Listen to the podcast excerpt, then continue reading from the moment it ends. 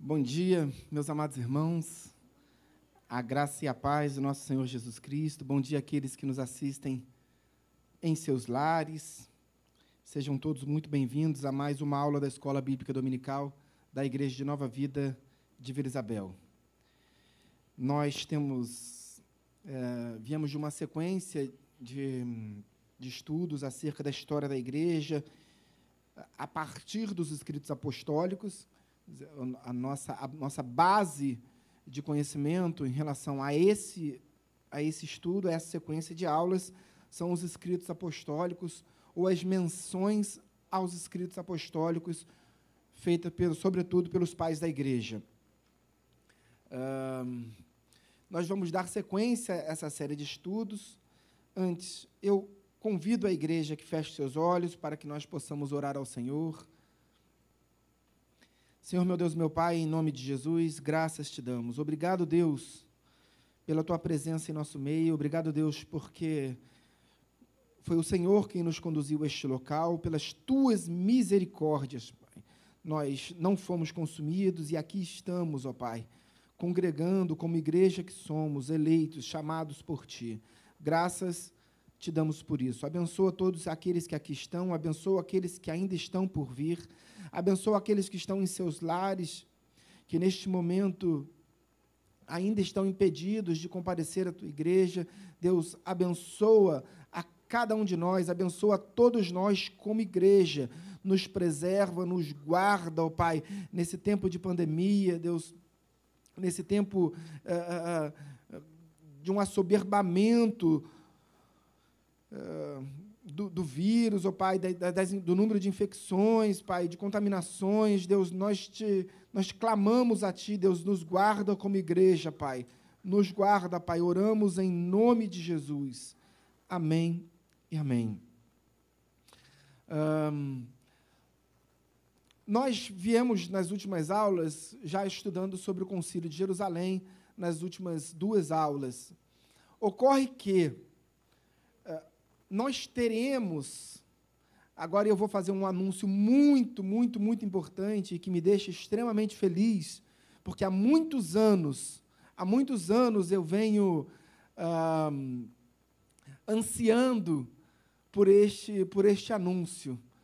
E hoje eu faço o anúncio de que a Igreja de Nova Vida, eh, a nossa denominação, através do Conselho Bispal, vai, enfim, finalmente lançar a, igre... a, a nossa revista própria da Escola Bíblica Dominical. O lançamento será terça-feira, é muito, muito importante comemorarmos. Terça-feira uh, será o lançamento oficial, e a partir do início de abril, então, nós uh, iniciaremos aqui a Escola Bíblica Dominical, utilizando já a nossa revista própria da Escola Bíblica Dominical muito, muito, muito, muito rica. É importante porque a gente precisa uh, asseverar, ratificar a identidade da nossa denominação, com a importância que nós damos ao conhecimento da palavra de Deus. E, e poucas igrejas, poucas igrejas, infelizmente, dão tanta importância ao estudo, ao conhecimento da palavra de Deus durante uma escola bíblica dominical. Então, é importante também que a gente use a, a, nossa revista própria para isso, porque muitas igrejas de Nova Vida, não, nós não utilizamos outras revistas, mas muitas outras igrejas de Nova Vida utilizam revistas da CPAD, enfim, de outras denominações. Ah, finalmente, então, nós teremos a nossa revista própria. A revista terá um custo ah, para cada um de nós que vamos adquirir, evidentemente, aquele que não tem condições de adquirir será abençoado pela igreja, mas a revista terá um custo de 10 reais apenas e ela tem duração para três meses. Então, é um custo muito baixo. É evidente que a Igreja Nova Vida está se esforçando muito para que esse custo seja baixo. Né? Esse valor é até abaixo do valor de publicação, de capa. Então, louvamos e agradecemos a Deus por isso. Vamos continuar por outro lado, aí tem um porém. Nós estamos estudando no ano 49 e entrando no ano 50 da era cristã. E o período apostólico, ele vai até o ano 100. Por que, que é até o ano 100? Porque é até a morte do último apóstolo, que, é, que foi João. Então, a gente não vai conseguir avançar até o final do período apostólico, considerando que temos apenas mais três domingos pela frente. Então, hoje nós vamos encerrar essa questão do Concílio de Jerusalém, vamos adentrar a segunda viagem missionária, mas a partir de agora, é, não tão minuciosamente, vamos avançar naquilo que a gente considerar mais importante para o conhecimento da igreja. Amém? Então vamos lá. Concílio de Jerusalém, que acontece após o, a, a, o término da primeira viagem missionária, quando Paulo retorna, ah, juntamente com Barnabé, à, igreja de Antioquia, a igreja de onde eles partiram. Teve aquela celeuma que nós vimos aqui nas aulas que a esta precederam, acerca ah, do judaísmo, acerca ah, das doutrinas judaizantes. Alguns judeus que partiram da igreja de Jerusalém foram até Antioquia questionar a pregação do evangelho aos gentios. Em verdade, eles não estavam é, questionando exatamente a pregação do evangelho aos gentios. Eles apenas queriam que os gentios, antes de se converterem a, a Cristo, deveriam se converter e adotar as práticas judaizantes, em especial a prática da circuncisão. Uh, porque eles entendiam, os judeus do primeiro século entendiam que crer em Cristo era um princípio do judaísmo, era o cumprimento das profecias do judaísmo, judaicas. Então, não era possível crer em Cristo sem adotar as práticas judaizantes é, é, ditadas pelos, pelos profetas.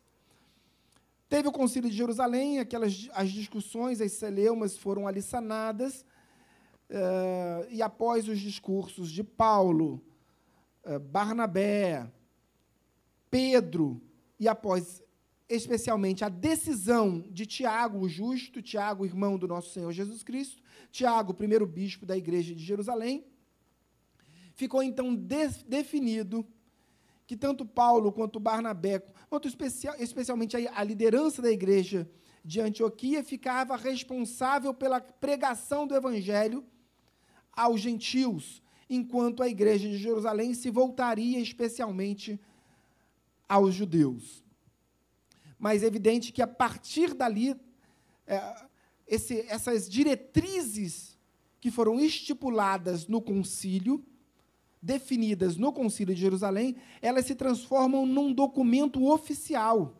E quando Paulo e Silas partem para a segunda viagem missionária, eles partem de posse uh, deste documento oficial para levar também às igrejas uh, que foram uh, destinatárias da segunda viagem missionária de Paulo. E aí a gente tem muitas peculiaridades em relação à segunda viagem missionária de Paulo e a gente vai avançar um pouquinho. Uh, o primeiro ponto agora que a gente vai avançar vai ser de onde nós paramos na aula passada, uh, que foi as diferenças básicas, muito basilares, entre as igrejas de Jerusalém e Antioquia. Isso fica muito evidenciado através desse documento que foi ditado, assinado ali pela, pela, pelo bispo Tiago, uh, como, como consequência do Concílio de Jerusalém. Próximo slide. Então, aí temos as diferenças básicas entre as igrejas de Jerusalém e Antioquia. Membresia, alguns dos membros principais da igreja de Jerusalém. Tiago, irmão do Senhor Jesus Cristo, Pedro, Silas, Judas, Barsabás. Por que, que eu citei esse? Evidente que os demais apóstolos também integravam a igreja de Jerusalém. Mas a gente vai ver que, para a sequência dos nossos estudos, esses membros se tornam ainda mais importantes. Enquanto na igreja de Antioquia nós tínhamos Paulo, Barnabé, que era o pastor da igreja de Antioquia, foi pastor depois, Tito, que também foi pastor depois, igreja de Corinto, e, sobretudo, bispo eh, das, das, das, igrejas estabelecidas ah, no Chipre, em, em, depois em Creta, enfim. Uh, Tito, Simão Níger, tem outros, Manaém, Manaém, que foi. Uh, um irmão, não dá para dizer que foi filho adotivo de Herodes o Grande, porque é possível que ele tenha sido adotado por uma das esposas de Herodes o Grande, porque a Bíblia relata que ele era irmão de adoção de Herodes Antipas. Isso não significava que ele era filho adotivo de Herodes o Grande, porque Herodes se casou nove vezes e algumas dessas esposas não mais conviviam com Herodes o Grande. Então é possível que essa adoção tenha acontecido posteriormente. Enfim, Simão, Simeão Níger, ou Simão Níger, depende da tradução, Simeão Níger, é, ele às vezes é apontado como o mesmo Simão Sireneu, porque é, Cirene era uma província africana. Então, Simão, é, quem era Simão Sireneu? Aquele homem que, sobre as suas costas, foi colocado a cruz de Cristo durante o Calvário. Aquele homem que foi responsável por ajudar Cristo a carregar a cruz. Simão Sireneu, que tinha dois filhos, Alexandre e Rufo, eh, que, por terem sido relatados na Bíblia, também eram figuras importantes na pregação do Evangelho. E alguns teólogos apontam que Simeão Níger é o mesmo Simão Sireneu, porque Simão Níger, Níger era um sobrenome, eh, era um apelido dado àqueles provenientes das províncias africanas porque Níger significava negro. Então, alguns dos homens que vinham das províncias africanas, e sobretudo de Cirene, que era então, naquele tempo, a única província eh, que havia recebido o evangelho, tinham esse apelido de Níger. Então, é possível, e eu não estou asseverando com, com precisão, porque não é possível fazê-lo, mas é possível que Simeão Níger seja o mesmo Simão Sireneu, que ajudou a, a, no, no, carregamento da cruz de Cristo. Nacionalidade dos irmãos da Igreja de Jerusalém, todos judeus da Judéia, da Antioquia, uh, de Tarso, Chipre, Níger, Cirene, enfim, de muitas formações. Formação religiosa dos judeus de Jerusalém, quase a sua totalidade de judeus oriundos daquilo que Paulo chama da seita dos fariseus. Não há nenhum registro de outras correntes doutrinárias do judaísmo integrando ali a igreja de Jerusalém. Uh, a igreja de Antioquia era mais politeísmo, com, com, várias, várias correntes e várias profissões de fé. A cultura judaica da, da, da, na igreja de Jerusalém, enquanto na igreja de Antioquia, a cultura greco-romana. O quadro econômico da igreja de Jerusalém, nesse tempo, já era uma igreja muito precária, diferentemente do que acontecera alguns anos antes, especialmente uh, após o batismo com o Espírito Santo, após a descida com o Espírito Santo e, e a pregação do Evangelho, porque ali diz que a igreja vivia de forma comuna, uh, onde muitos irmãos vendiam, inclusive, suas posses, suas terras, para abençoar a igreja. Evidente que em algum momento a igreja já tinha mais de 10 mil membros, a igreja de Jerusalém, esse dinheiro se esgotara, e com a pressão do Império Romano e com a pressão dos judeus, especialmente, essa igreja de Jerusalém foi diminuindo, inclusive com as perseguições, tanto a perseguição após o martírio de Estevão, quanto a perseguição de Agripa I, que é, incorreu posteriormente na morte por decapitação de Tiago. Não Tiago, o bispo da igreja de Jerusalém, mas Tiago, um dos apóstolos. Tiago, irmão de João, filho de Zebedeu. Enquanto na igreja de Antioquia era uma igreja mais estável, inclusive aqueles que tinham posses, uh, tanto na Judéia, quanto na Galiléia, quanto em províncias da Ásia Menor, foram congregar na igreja de Antioquia. E um exemplo muito forte é o próprio apóstolo Paulo. Próximo slide. Então vamos avançar. Diz o texto assim: que após essa, as definições do Concílio de Jerusalém, uh, os líderes da igreja de, de, de, de Antioquia que desceram para, para Jerusalém para o concílio, ou seja, Paulo, Barnabé e Tito, ou seja, as três lideranças, Barnabé, o pastor, e Tito, o pastor adjunto, ou seja, aquele que ficou na, na à frente da igreja de Antioquia, quando Barnabé saiu com Paulo para a primeira viagem missionária, diz assim o texto: Mas pareceu bem a Silas permanecer ali. Paulo e Barnabé demoraram-se em Antioquia ensinando e pregando com muitos outros a palavra do Senhor. Alguns dias depois, disse Paulo a Barnabé: Voltemos agora para visitar os irmãos por todas as cidades nas quais anunciamos a palavra do Senhor, para ver como passam. Então, esse, esse texto é muito rico. A gente vai ter que avançar muito rápido, mas só para vocês compreenderem. Terminado o concílio, a liderança da igreja uh, de Antioquia volta para Antioquia, mas a liderança da igreja de Jerusalém decide por bem enviar uma comitiva para acompanhar a liderança da igreja de Antioquia, Paulo, uh, Barnabé e Tito, lideranças da igreja de Antioquia. Essa liderança sai de Jerusalém acompanhada por uma comitiva de membros importantes da igreja de Jerusalém, da congregação Jerusalemita.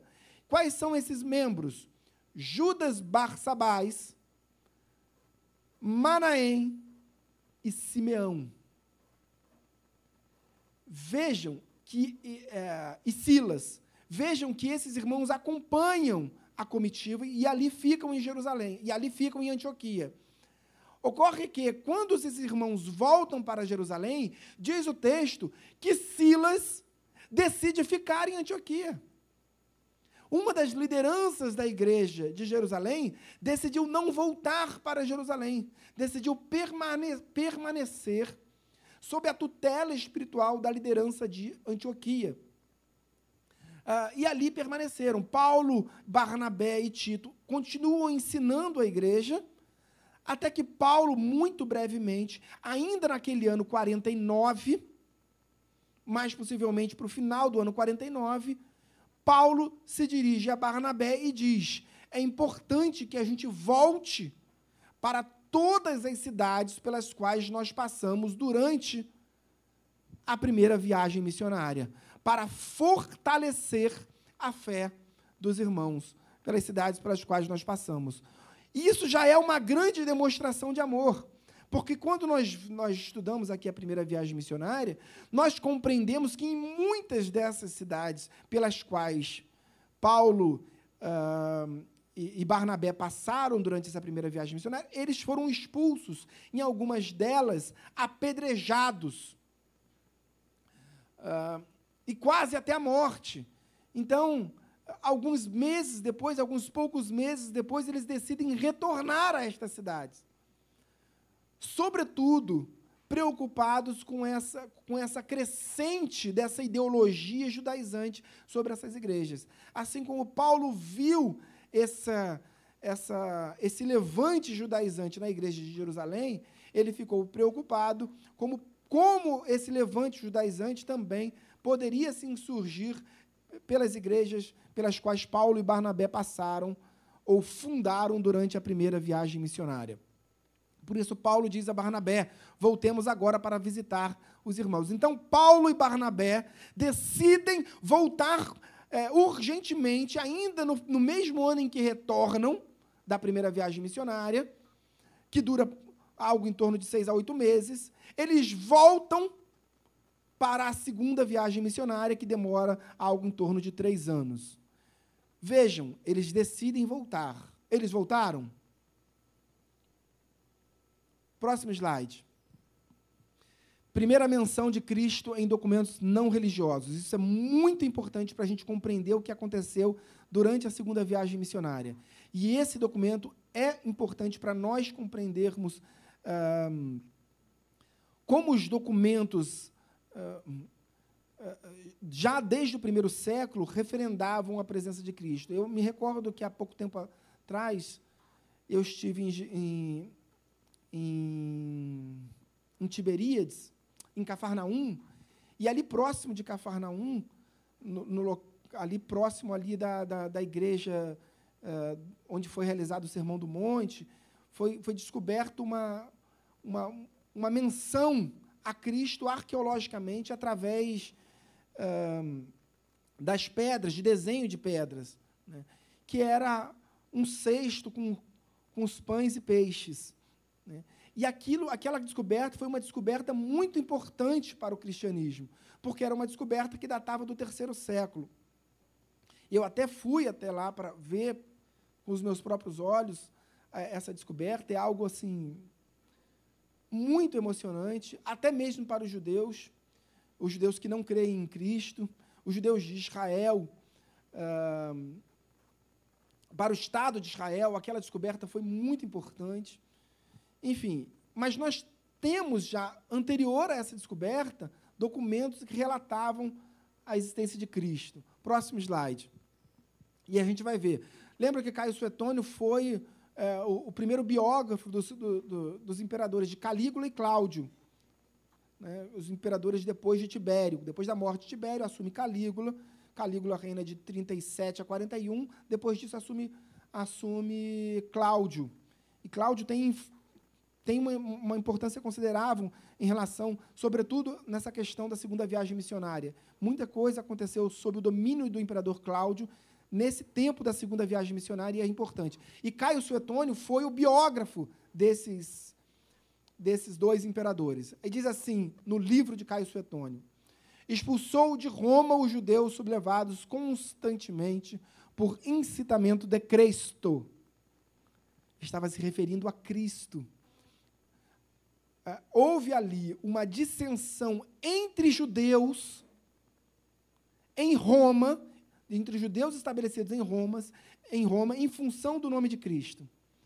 Então essa dissensão entre judeus gerou consequências na sociedade romana, e em função disso, o imperador Cláudio, que não via os judeus com bons olhos, já por uma questão histórica do que aconteceu no tempo de Calígula, quando os judeus enganaram é, é, uma, uma, uma, uma senhora, uma cidadã romana, cujo marido era amigo pessoal de Calígula, e ali houve ali a primeira expulsão dos judeus de Roma, eles foram expulsos naquele momento para a ilha da Sardenha. Aqui, eles são mais uma vez expulsos de toda o que nós chamamos hoje de Itália. Né? Uh, em função dessa dissensão que, é, que houve entre judeus por causa do nome de Cristo. Todos foram expulsos, todos os judeus. O texto diz que todos os judeus, tanto o texto histórico quanto o texto bíblico, diz que os judeus foram todos expulsos uh, de Roma. Próximo slide. Olha o que, que diz o texto bíblico. Depois disto, deixando Paulo Atenas, partiu para Corinto. Lá encontrou certo judeu chamado Áquila natural do Ponto, recentemente chegado da Itália, com Priscila, sua mulher. Detalhe, é, lá em casa todos nós temos nomes é, romanos, né? Flávios, Priscila, Laura, Júlia. Então são todos nomes romanos. Mas tem um detalhe no nome de Priscila. É, Priscila não é o nome. Priscila é um apelido carinhoso. Priscila é o máximo, Aninha, Priscila é o máximo. Porque, na verdade, o nome Priscila não é Priscila, é Prisca. Priscila é o diminutivo de Prisca. É como se nós chamássemos Priscilinha. Amor, te amo. Entende, queridos? Então, uh, Paulo fala com carinho em relação a esse casal, e ele diz assim: é, ele encontra, ele, ele encontra esse casal em Corinto, uh, mas esse casal havia chegado de Roma.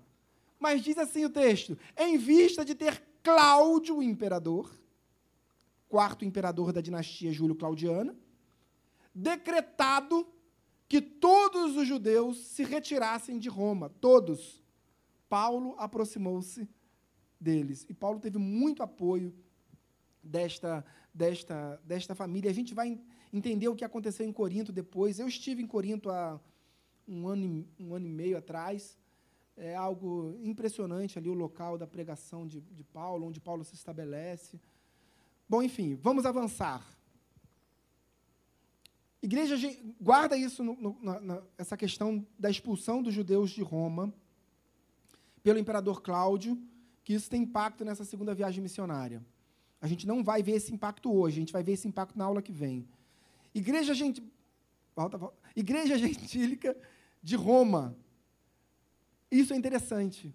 Por quê? Em função desse, dessa expulsões, das duas expulsões dos judeus de Roma, nós não tínhamos quase mais judeus em Roma. Então, é muito interessante porque quando Paulo escreve a epístola aos Romanos, diferentemente da maioria das epístolas escritas por Paulo, ele não escreve a epístola destinada aos irmãos da sinagoga tal, das, aos irmãos convertidos, aos, ele escreve aos gentios. Uh, uh, estabelecidos em Roma. Vamos ver, próximo slide. Saudai, olha o, que, olha o texto de, de Paulo quando ele termina uh, a, a, a, a, sua epístola escrita à igreja de Roma. Saudai Andrônico e Júnias, meus parentes e companheiros de prisão. Então é possível que Paulo estivesse aqui se referindo à prisão deles em Éfeso, talvez em Cesareia Marítima, mas muito provavelmente na prisão de Éfeso. Claro que Paulo não estava se referindo à prisão em Roma, porque Paulo, quando escreveu a Epístola aos Romanos, nunca havia estado em Roma. Mas ele diz assim: os quais são notáveis entre os apóstolos. Olha que, que interessante isso. E estavam em Cristo antes de mim. A Bíblia não diz qual é o grau de parentesco que esses irmãos tinham com Paulo, mas diz que esses parentes de Paulo se converteram antes de Paulo. E não eram de uma raiz uh, é, judaica nesse momento. Assim, a Bíblia não demonstra isso, em que pese tivesse parentesco com Paulo. Vamos avançar. Eu preciso que alguém. Eu, é 9, são 9h27 mesmo? 9h27, então tá bom. Uh, diz o texto, Paulo também escrevendo à igreja de Roma, missiva romanista: Dirijo-me a vós outros que sois gentios. Olha o que Paulo fala. Visto, pois, que eu sou apóstolo dos gentios, glorifico o meu ministério, para ver se de algum modo posso incitar à emulação os do meu povo e salvar alguns deles. Olha que tremendo. Paulo coloca os gentios como exemplo para os judeus, que ainda não haviam se convertido. Paulo diz: glorifico o meu ministério como apóstolo dos gentios. O meu, Paulo está dizendo assim, o meu ministério como apóstolo dos gentios, eu glorifico a Deus, porque para ver se de alguma maneira, de algum modo, posso incitar a emulação, ou seja, é, é incitar os judeus a concordarem comigo, a me terem como exemplo, ou até melhorarem, é, porque emulação significa isso, igualar ou até melhorar é, na postura. Então, incitar a emulação os do meu povo, dentre os, os fariseus, os judeus, e salvar alguns deles. Olha que tremendo. Próximo slide. Então, vamos entrar na segunda viagem missionária, que acontece paralelamente a isso. A gente vai ver rapidamente alguns pontos importantes, não vai dar para ver mais em, em, todas as cidades, enfim. Só para a gente compreender mais à frente. Próximo slide. Então a primeira viagem, a segunda viagem, a primeira viagem missionária acontece no início do ano 49, a segunda viagem missionária começa no final do ano 49 e se estende até o ano 52 e muita coisa acontece nesse período. Não só durante a, a segunda viagem missionária. Diz o texto, Atos capítulo 15, verso 36. Alguns dias depois, disse Paulo a Barnabé, aquela pergunta que eu fiz. Então, eles partiram para a segunda viagem missionária, quando Paulo chama Barnabé para partir para a segunda viagem missionária, para fortalecer a fé dos irmãos nas cidades e nas igrejas por onde eles passaram durante a primeira viagem missionária. Barnabé acompanhou Paulo? Não. Paulo fez o convite, mas quando ele fez o convite, diz assim: Olha, alguns dias depois disse Paulo a Barnabé: Voltamos agora para visitar os irmãos por todas as cidades nas quais anunciamos a palavra do Senhor, para ver como passam. Próximo slide. E Barnabé queria levar também a João, chamado Marcos. Paulo não achava justo levarem aquele que se afastara desde a Panfilha. Não houve não os acompanhando no trabalho. Houve entre eles tal desavença que vieram a separar-se. Então Barnabé, levando consigo Marcos, navegou para Chipre. Vocês lembram que na primeira viagem missionária, ainda nos primeiros trajetos, quando eles saem de Antioquia e eles passam pela Cilícia e vão para a ilha de, do Chipre, e ali se estabelecem nas duas igrejas de Chipre, quando eles saem de Chipre, uh, em barco, em navegação, para a região da Panfilha, onde fica a cidade de Éfeso, uh, Marcos, João Marcos, decide não acompanhar mais Paulo e Barnabé durante essa primeira viagem missionária e retorna não para Antioquia, mas para Jerusalém. Em função disso, agora partindo para a segunda viagem missionária, Paulo diz para Barnabé: Vamos para a segunda viagem missionária. E Barnabé o que, que diz? Vamos sim, Paulo.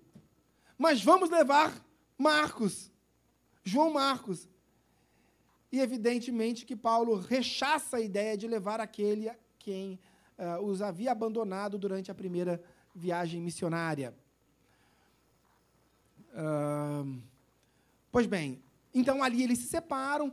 Paulo, Barnabé a dissensão foi de tamanha monta que Barnabé segue com Marcos, porque tinha ali um grau de parentesco, possivelmente Barnabé era tio de Marcos. Ele leva Marcos para a ilha do Chipre, porque Barnabé também era cipriota e ali estavam estabelecidos seus familiares. Uh, e o evangelho, sobremaneira, avança na ilha do Chipre em função dessa dissensão. Então a gente fala da dissensão como algo negativo, e de fato foi, mas ele teve consequências muito positivas. Saiu o slide, próximo slide. Pronto, aqui nós temos o mapa da segunda viagem missionária. Não sei se vocês vão conseguir é, compreender. Vocês vejam que durante a primeira viagem missionária, conseguem entender ali, enxergar ali Antioquia? Antioquia, chamada Antioquia da Síria, nós temos aproximadamente 10 Antioquias nesse tempo. Na primeira viagem missionária, eles partem de Antioquia e voltam para Antioquia sem passar pela Judéia, por Jerusalém. Na segunda viagem missionária, eles partem mais uma vez de Antioquia, passam por Tarso. Quem morava em Tarso? Paulo. E ali, naquele momento, possivelmente, os pais de Paulo. Ele vai para Tarso e depois segue para a região da Ásia Menor. E nós sabemos que a região da Ásia Menor ela é dividida em sub-regiões. Nós temos. Amplia esse mapa só um pouquinho, só para mostrar as, sub, as subdivisões. Assim está ótimo para mim, mas só para eles compreenderem, só para a igreja compreender. É, isso, perfeito. Essa região onde fica Tarso é a região da Cilícia. Essa região onde fica Éfeso é a região da Panfilha. Essa região onde fica Antioquia é a região da Pisídia.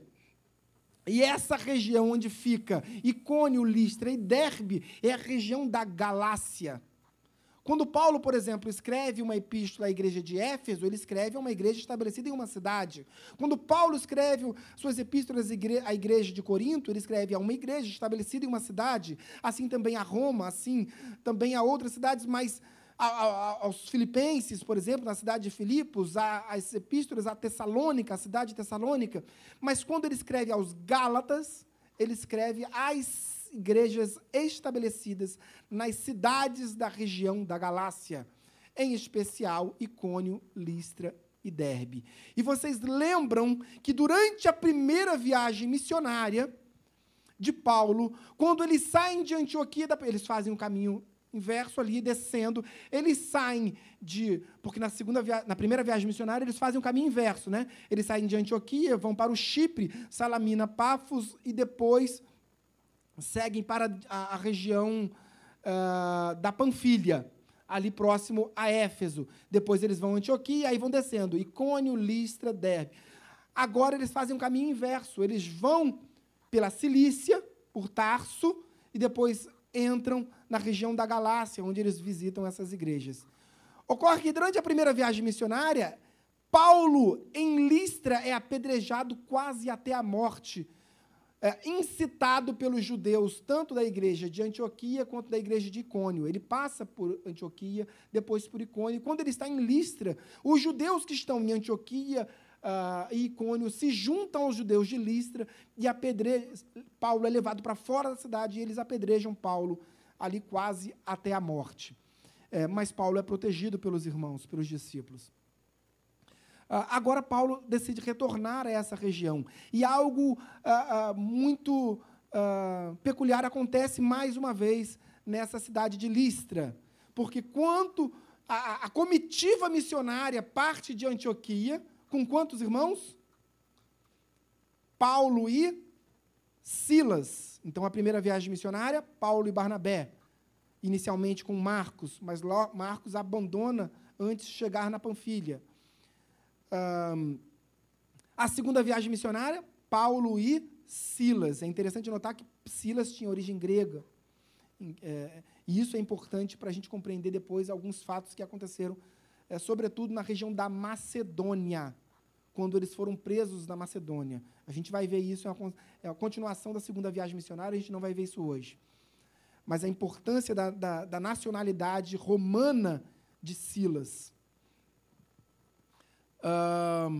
e aí algo acontece ali em Listra, porque eles estavam em dois nessa comitiva missionária. É? Paulo e Silas. Tem mais um que entra, que soma essa comitiva missionária. Alguém consegue lembrar? Alguém consegue lembrar de um, de um, de um discípulo que começa a caminhar com Paulo a partir dessa, desse momento, na segunda viagem missionária, quando Paulo o encontra em Listra, e ali ele acompanha Paulo e Silas durante essa segunda viagem missionária? Quem ganhar, quem acertar, ganha um bombom que o Gênesis vai, vai comprar para você de presente. O Gênesis vai comprar para você de presente. Então, queridos, olha só. É... Próximo slide, para a gente ver o nome dessa pessoa.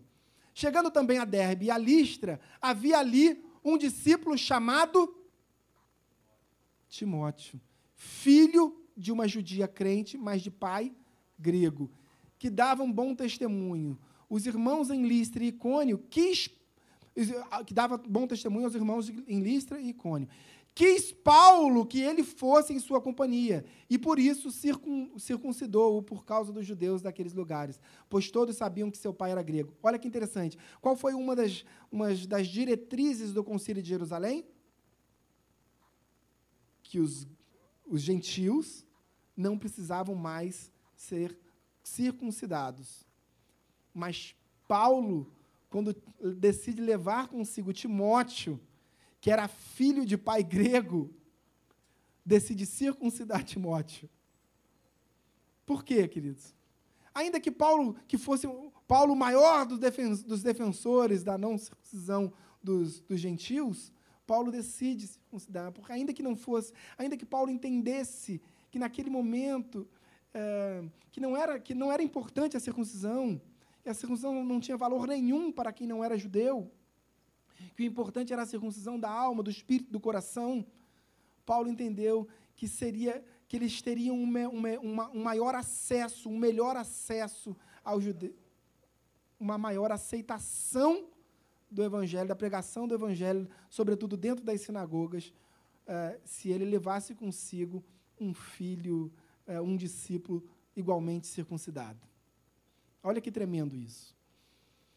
Pro, então ali naquela região de Listra, uh, Paulo encontra Timóteo, e Timóteo passa, a partir desta cidade, acompanhar a comitiva missionária.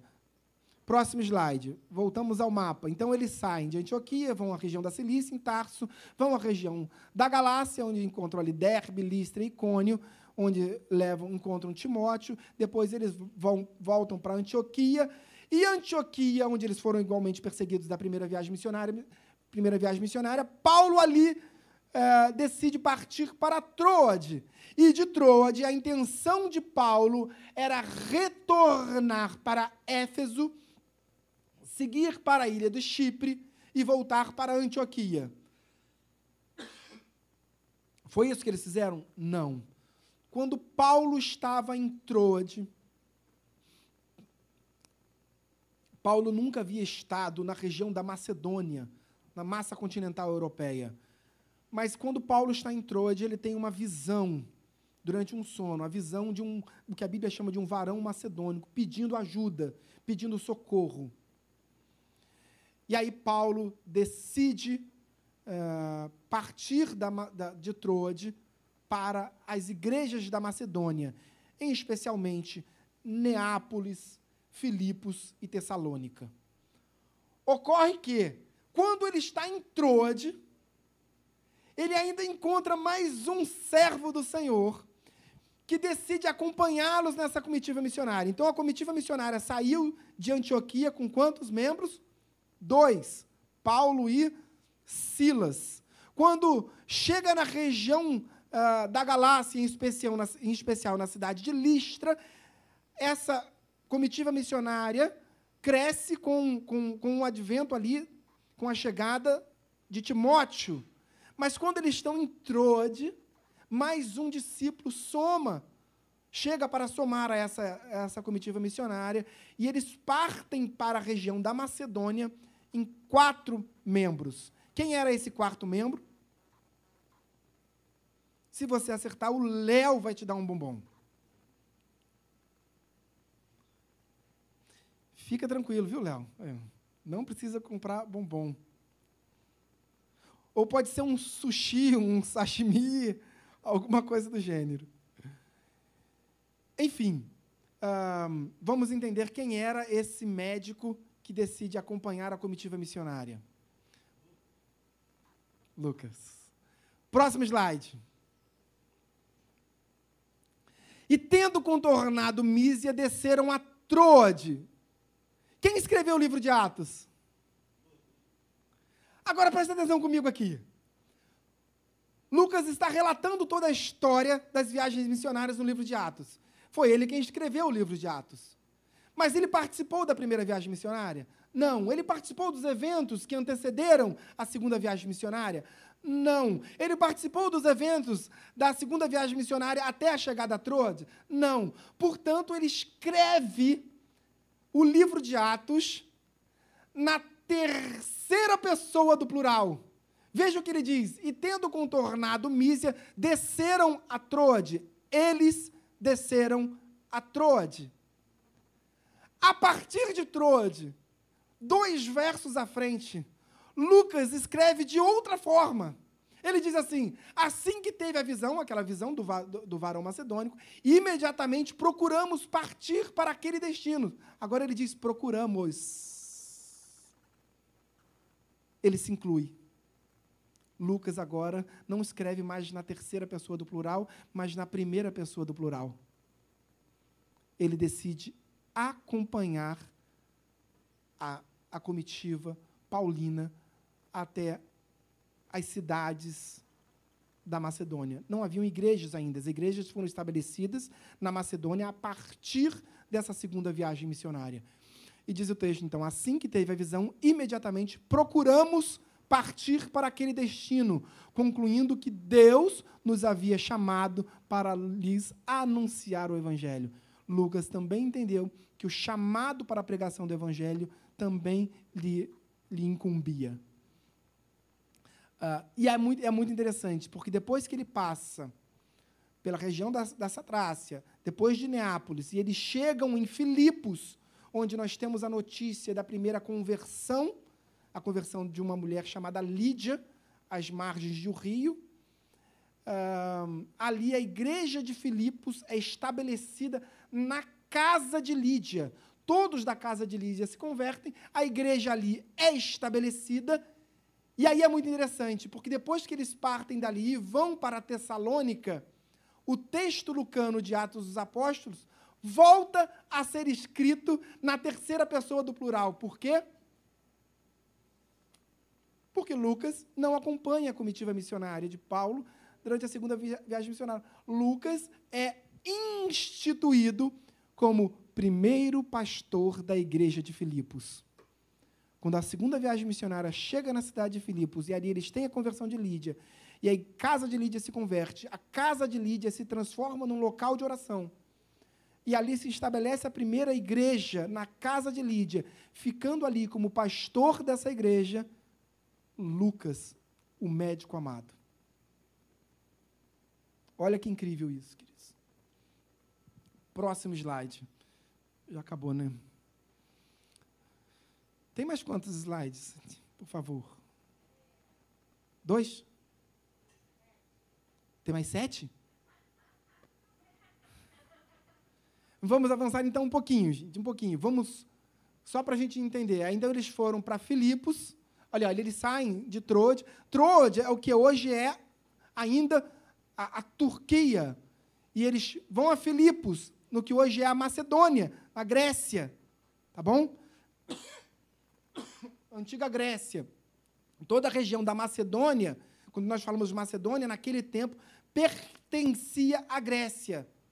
Tá? Um, assim como, como, a, como, a, como a região da Ásia Menor é dividida em sub-regiões, a região da Grécia também é dividida em sub-regiões. A Caia, a região de Atenas, a região da Macedônia, enfim. Vamos lá, vamos avançar. Próximo slide.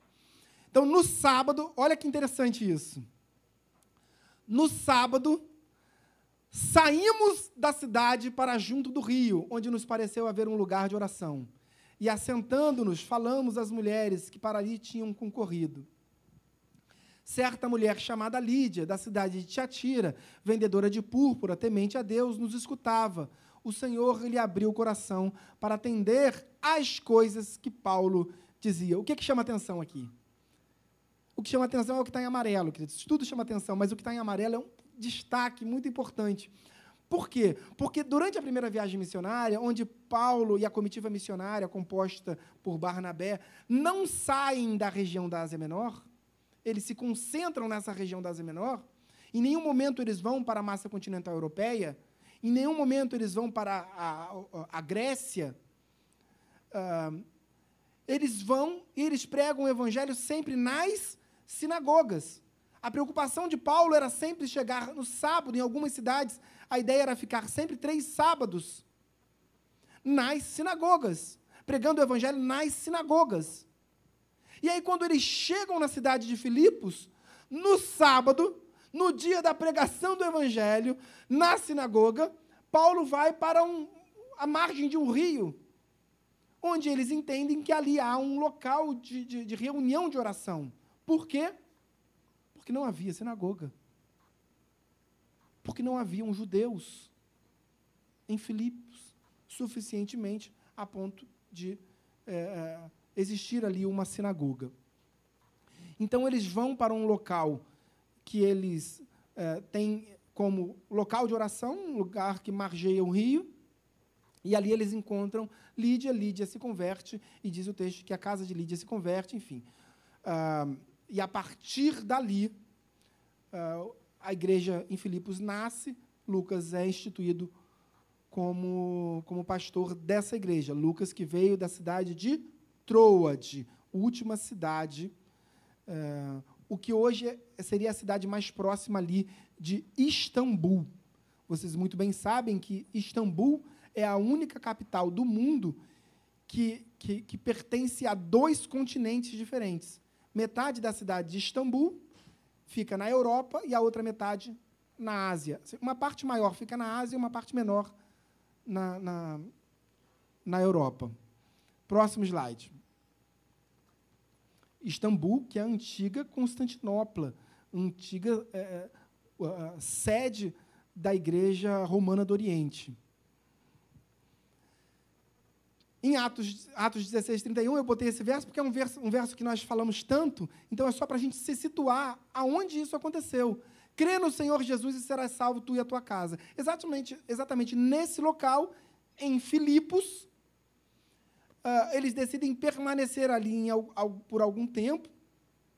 Inicialmente, a ideia era que permanecesse três sábados, mas depois que instituíram Lucas, eles partem para a região da Tessalônica. Mas enquanto eles estavam ali, uh, eles começam a pregar o evangelho e muitas pessoas se convertem. E uma mulher endemoniada, adivinhadora, já avançamos, né? Vou, vou encerrar já já, tá? Ela, Paulo expulsa os demônios dessa mulher. E, em função disso, como aquela mulher era uma fonte de riquezas da cidade, Paulo e Silas são presos, açoitados e levados à, à prisão. Muita coisa acontece em função disso, mas ali naquela eles começam a louvar a Deus. Vocês conhecem esse episódio, só para vocês se situarem que isso aconteceu ali, na Macedônia, na cidade de Filipos, durante a segunda viagem missionária de Paulo. Paulo e Silas começam a louvar todos os presos, diz o texto, todos os presos de outras celas ouvem o louvor, começa um terremoto, as celas todas se abrem, Paulo e Silas decidem não fugir da prisão. E os outros presos? Ninguém foge. Por quê? Porque todos ouvem o louvor e se, e se identificam com o testemunho de Paulo. Então, quando o carcereiro vê as celas abertas, ele pega uma espada para se suicidar. Paulo diz: não faça isso. Ninguém fugiu. Ninguém, ninguém fugiu. E aí aquele carcereiro se converte e, e pergunta: como eu faço para ser salvo, para conhecer esse Senhor? E aí ele diz: crê no Senhor Jesus e será salvo tu e a tua casa. Amém? Uh, vamos orar. A partir da aula que vem, a gente continua a partir daqui. Tá bom? Uh, bom te ver, irmão. Vamos fechar os nossos olhos. Senhor, meu Deus, meu Pai, em nome de Jesus, graças te damos. Obrigado, ó Pai, pelos teus ensinamentos. Obrigado, ó Pai, por essa escola bíblica dominical. Abençoa a tua igreja, abençoa os teus servos que aqui estão, mas abençoa também aqueles que hão de chegar, aqueles que estão em seus lares, aqueles que estão acompanhando essa EBD de seus lares. Oramos, Deus, para que mais uma vez o Senhor derrame a, a tua santa unção sobre o pregador desta manhã, sobre o anjo da igreja, sobre o nosso pastor. Oramos todos em nome de Jesus, em nome de Jesus, para que este domingo, de uma forma muito especial, seja um domingo de conversão, de vidas onde joelhos se dobrarão e línguas confessarão o teu santo nome. Oramos em nome de Jesus. Amém e amém. Deus muito te abençoe.